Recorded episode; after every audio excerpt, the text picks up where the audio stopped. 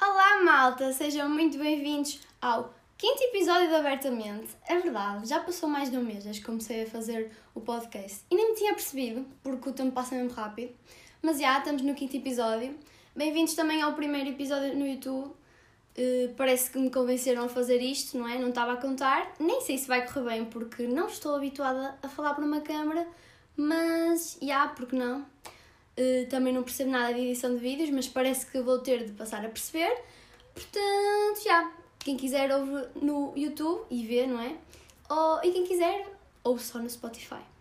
É a escolha do, do freguês. freguês. Ups. Uh, e vamos para o vídeo, senão eu começo a falar de coisas que ninguém quer saber. Já.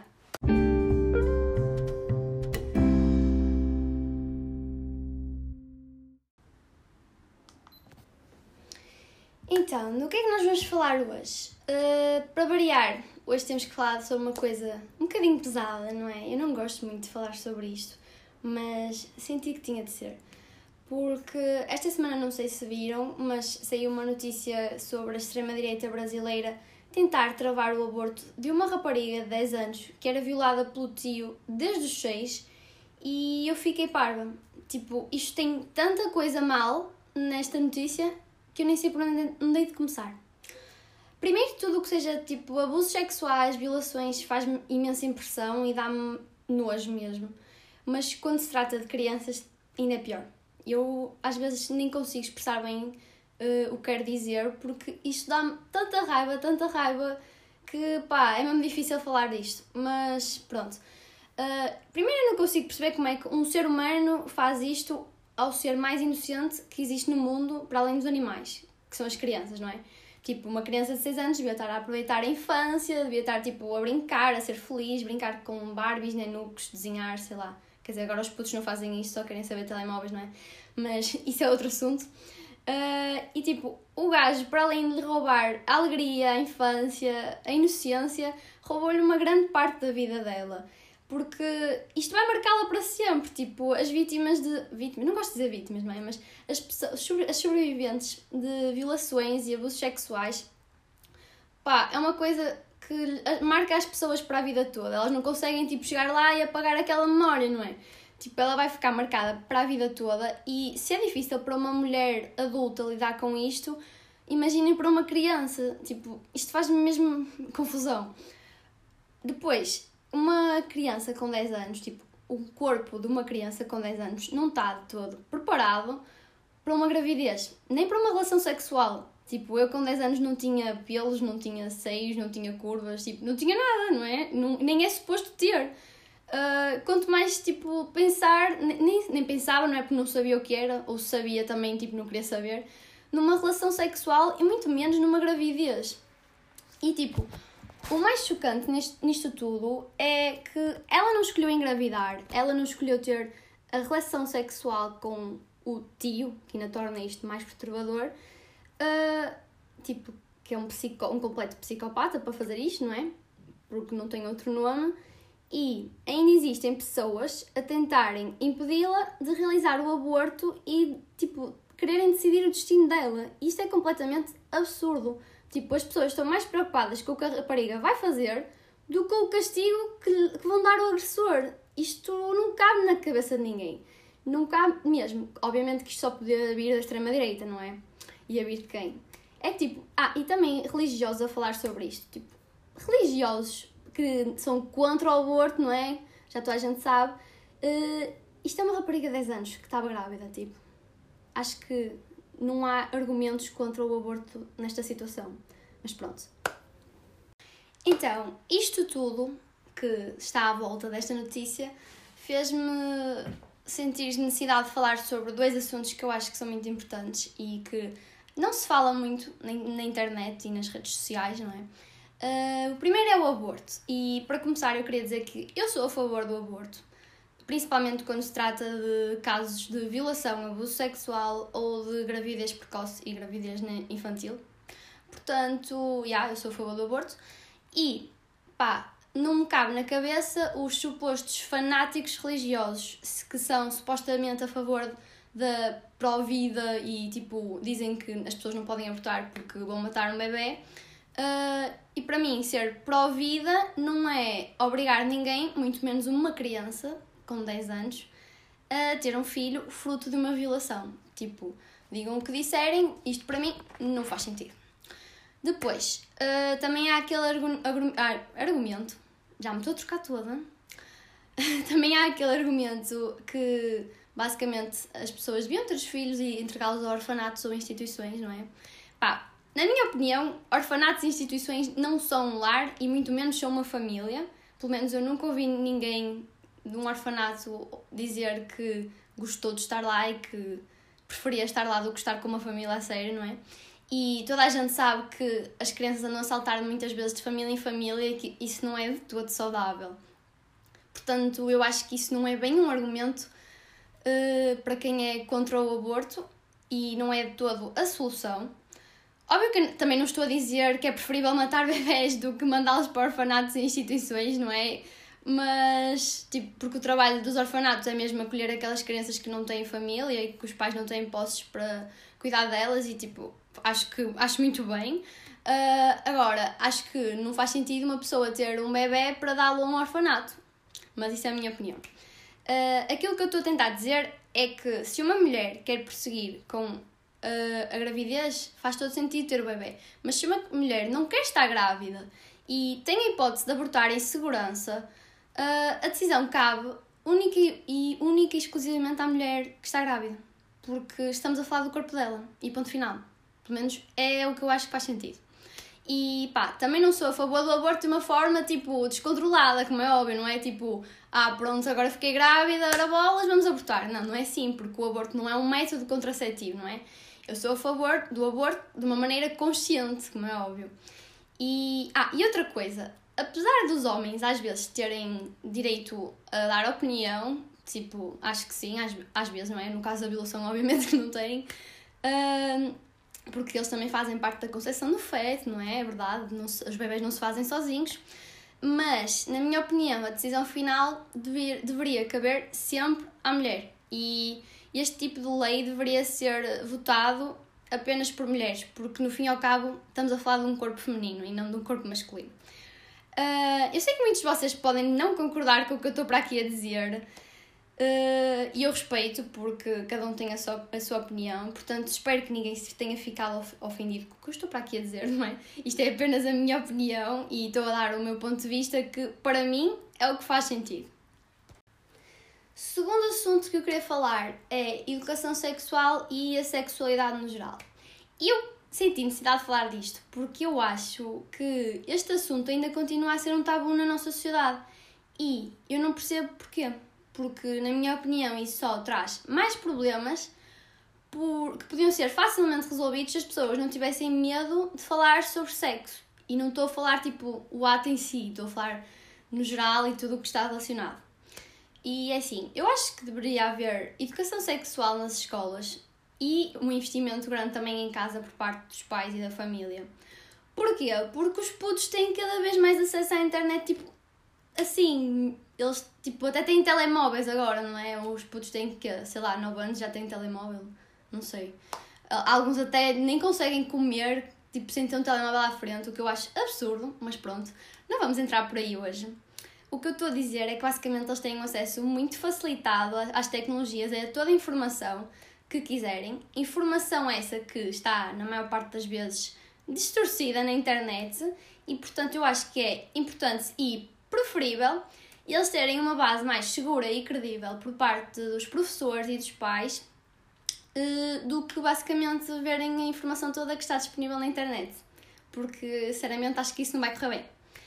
Uh, depois, eu acho ridículo o, a cena que se instituiu na sociedade que falar sobre este assunto com crianças torna-se embaraçoso ou pá, sei lá, institui-se nos putos que deveria ter vergonha ou, ou tipo sentir um sentirem-se desconfortáveis a falar sobre isto, estão a perceber?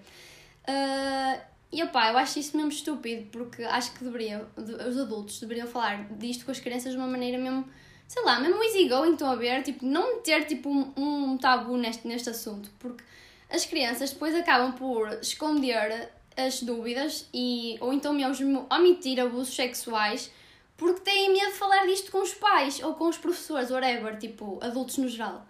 E eu acho que é muito pior do que falar abertamente do assunto. Óbvio que, tipo, dentro dos limites, não é? E com linguagem apropriada para a idade da criança com que se está a falar. Criança ou adolescente, vocês percebem. Uh, porque, tipo, óbvio que também não vamos estar ali a, explicar explicitamente o que é que é o sexo e o que é que, tipo, tudo o que envolve sexo, não é? Uh, porque, primeiro, as crianças não têm maturidade para isso e, segundo, não é esse o objetivo, não é? O, o que eu estou a tentar dizer é que se deveria dar algumas noções importantes e, sobretudo, alguns alertas para que elas conseguissem perceber o que está bem e o que está mal e que, se houver algum caso de abuso sexual, elas consigam, tipo, ir logo dizer aos pais ou aos professores e perceberem que aquilo está errado e não omitirem para elas. Porque isso é mesmo preocupante. E pá, para mim o melhor caminho para a, para a prevenção é a informação. E eu acho que haver educação sexual nas escolas trazia muitas mais vantagens do que desvantagens, porque prevenia gravidez precoces, acho que toda a gente está ciente disso, não é? Prevenia doenças sexualmente transmissíveis, mais no caso dos adolescentes, não é? Uh, combatia abusos sexuais infantis e ensinava que a violação é crime e deve ser sempre denunciada. E, muito importante, uh, educação sexual não é ensinar a fazer sexo, não tem nada a ver. É, é sim ensinar que ninguém tem o direito de tocar no nosso corpo sem o nosso consentimento. E eu acho que isso é muito importante se ensinar às crianças e deveria haver um investimento maior por parte do governo nisso. A propósito do que eu estive a falar, esta semana eu vi na Netflix um documentário, ou filme, não sei, sobre a Federação de Ginástica dos Estados Unidos, que se chama Athletes.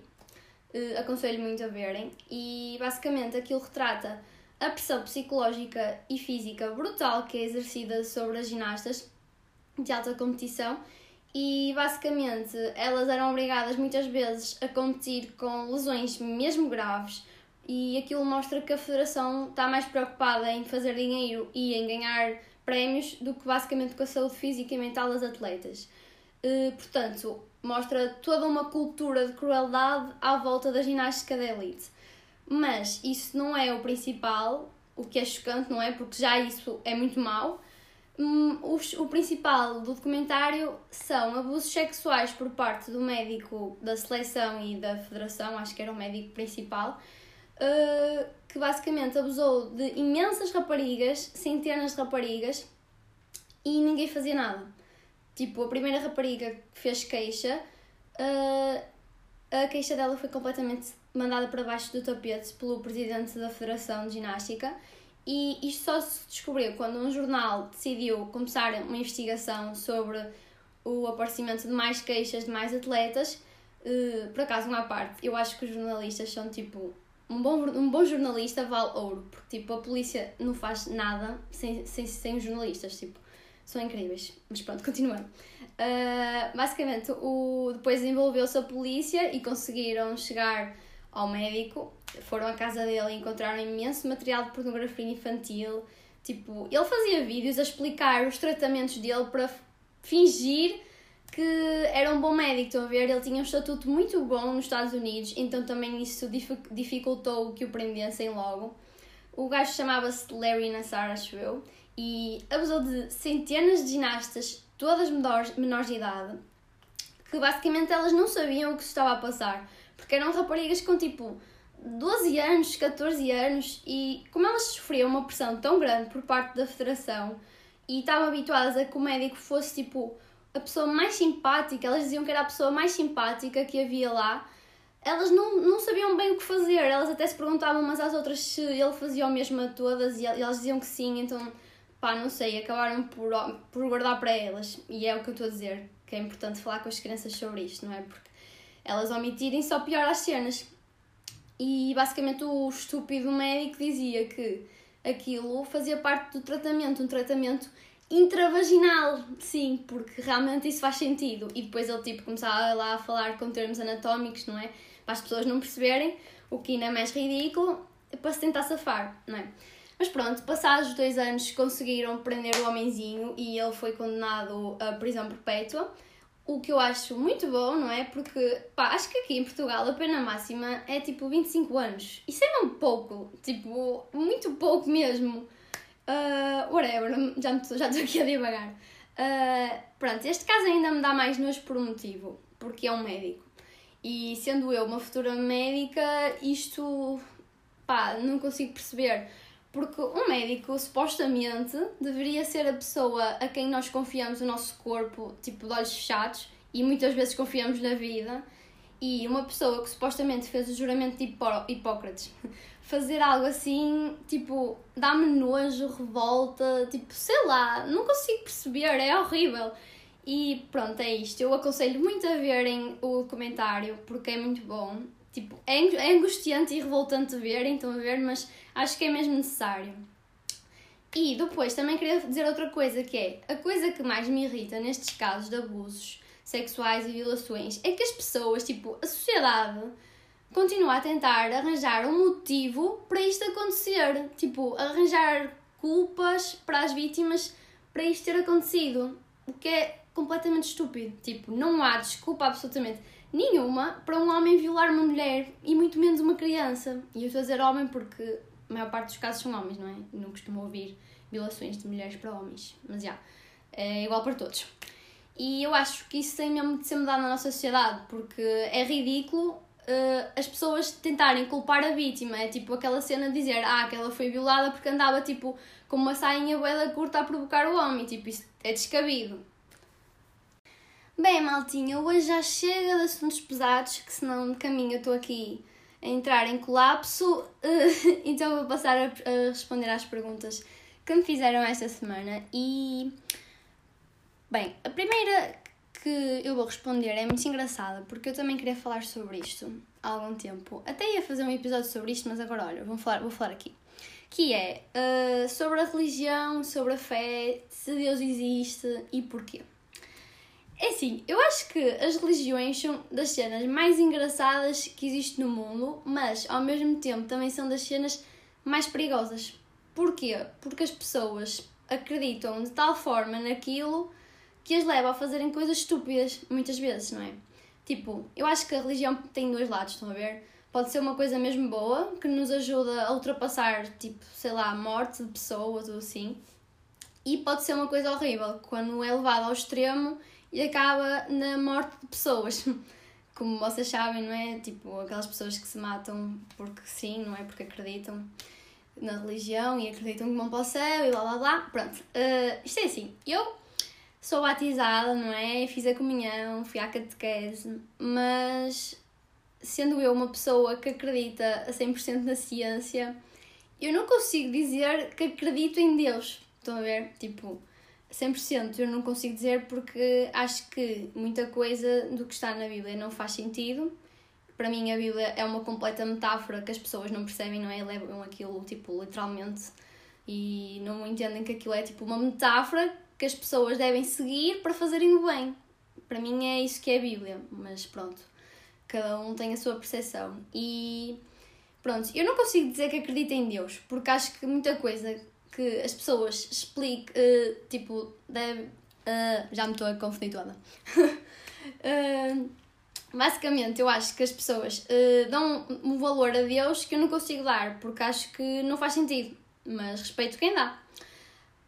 Para mim, não faz sentido porque, tipo, há cenas na Bíblia que eu acho que são impossíveis de acontecer, não é? E acho que aquilo era uma explicação para as pessoas antigamente, quando não existia tipo ciência praticamente, não é? Não, as pessoas não sabiam nada, então diziam que era Deus. Pá, já. Yeah. Porque o ser humano precisa de atribuir a alguém o, os fenómenos que ocorrem, não é? Então lembraram-se, porque não é uma coisa que está lá em cima que toma conta de nós e manda nesta porra toda cá em baixo. E acho que esse é o principal motivo por surgirem as religiões, porque o ser humano precisava de atribuir a algo ou alguém a culpa de tudo o que acontecia cá em baixo.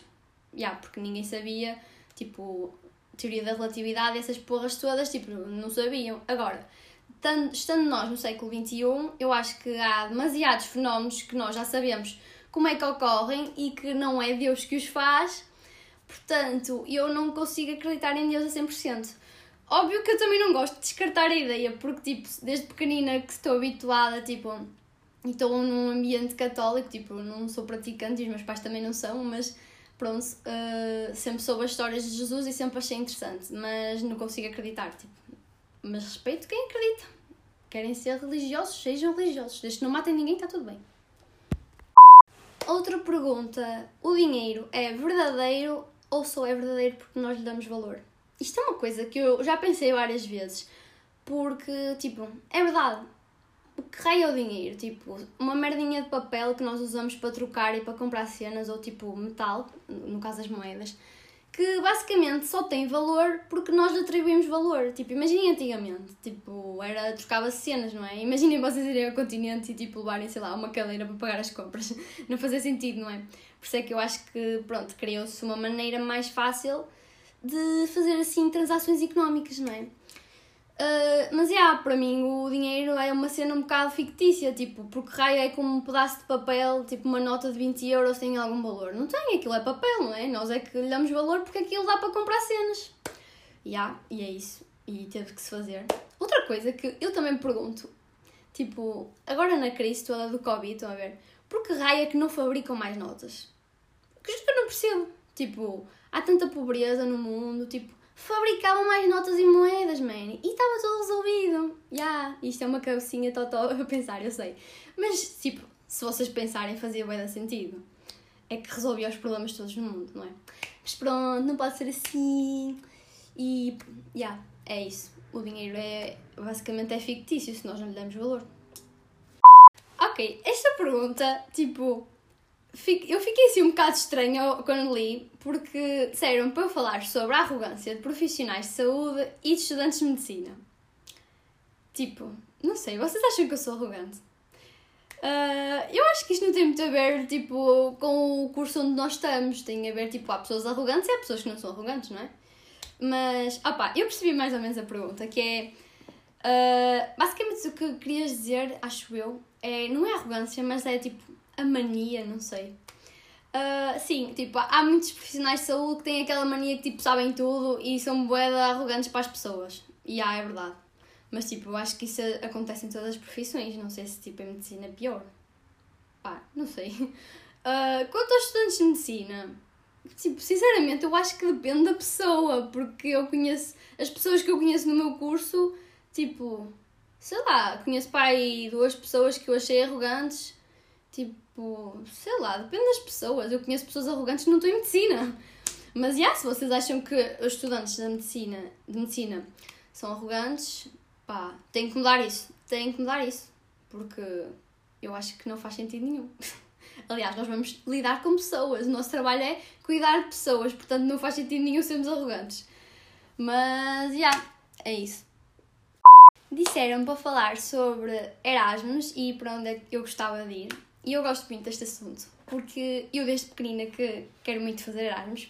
Não quero fazer um ano, porque eu não aguentava um ano fora, não é? Uh, mas gostava muito de fazer meio ano de Erasmus.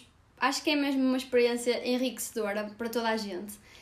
E isto é assim, eu gostava muito de ir para a Itália, porque tipo, Itália é o meu país de eleição. Tipo, se eu pudesse viver para outro país, eu ia para a Itália. Eu queria conhecer a Itália tipo de uma ponta da bota até à outra, estou a perceber? Porque é um país que eu acho mesmo lindo, lindo, lindo, lindo.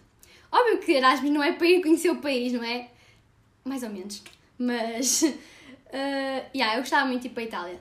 A única coisa que acho que é menos boa é que tipo, o italiano é assim uma língua um bocado morta para aprender, estão a ver? Uh, se não fosse para a Itália, também gostava de ir para a Alemanha. Nem sei se é possível, tipo, na minha faculdade, mas whatever. Se eu pudesse ir para onde eu quisesse. Eu gostava muito de ir para a Alemanha, porque os meus avós estão na Alemanha, a minha mãe nasceu na Alemanha, e eu gostava imenso de aprender alemão. Se bem que é uma língua assim um bocado, uma língua assim um bocado bruta, mas não sei, eu gostava de aprender. E yeah, pá, também gostava de ir para a Inglaterra, não me importava. E assim dos países da Europa, acho que eram os que eu gostava mais de ir. Uh, também não me importava de ir para a Espanha. Yeah, eu curto bem o espanhol não curtia nada ir tipo, para aqueles países nórdicos. Tipo, eu e países nórdicos não funciona, juro. Primeiro eles falam tipo, a língua dos países nórdicos, tipo, Eu não consigo lidar. Primeiro, porque aquilo parece tudo igual, tudo igual. Tipo, eu fui à Polónia, fui a Budapeste e aquilo parecia que eles falavam basicamente igual. E parece tudo russo.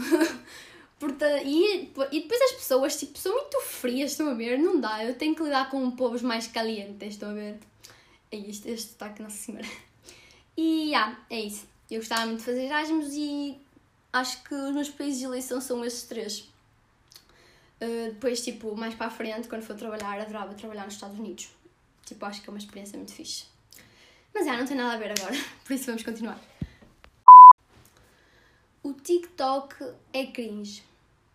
Pá. É?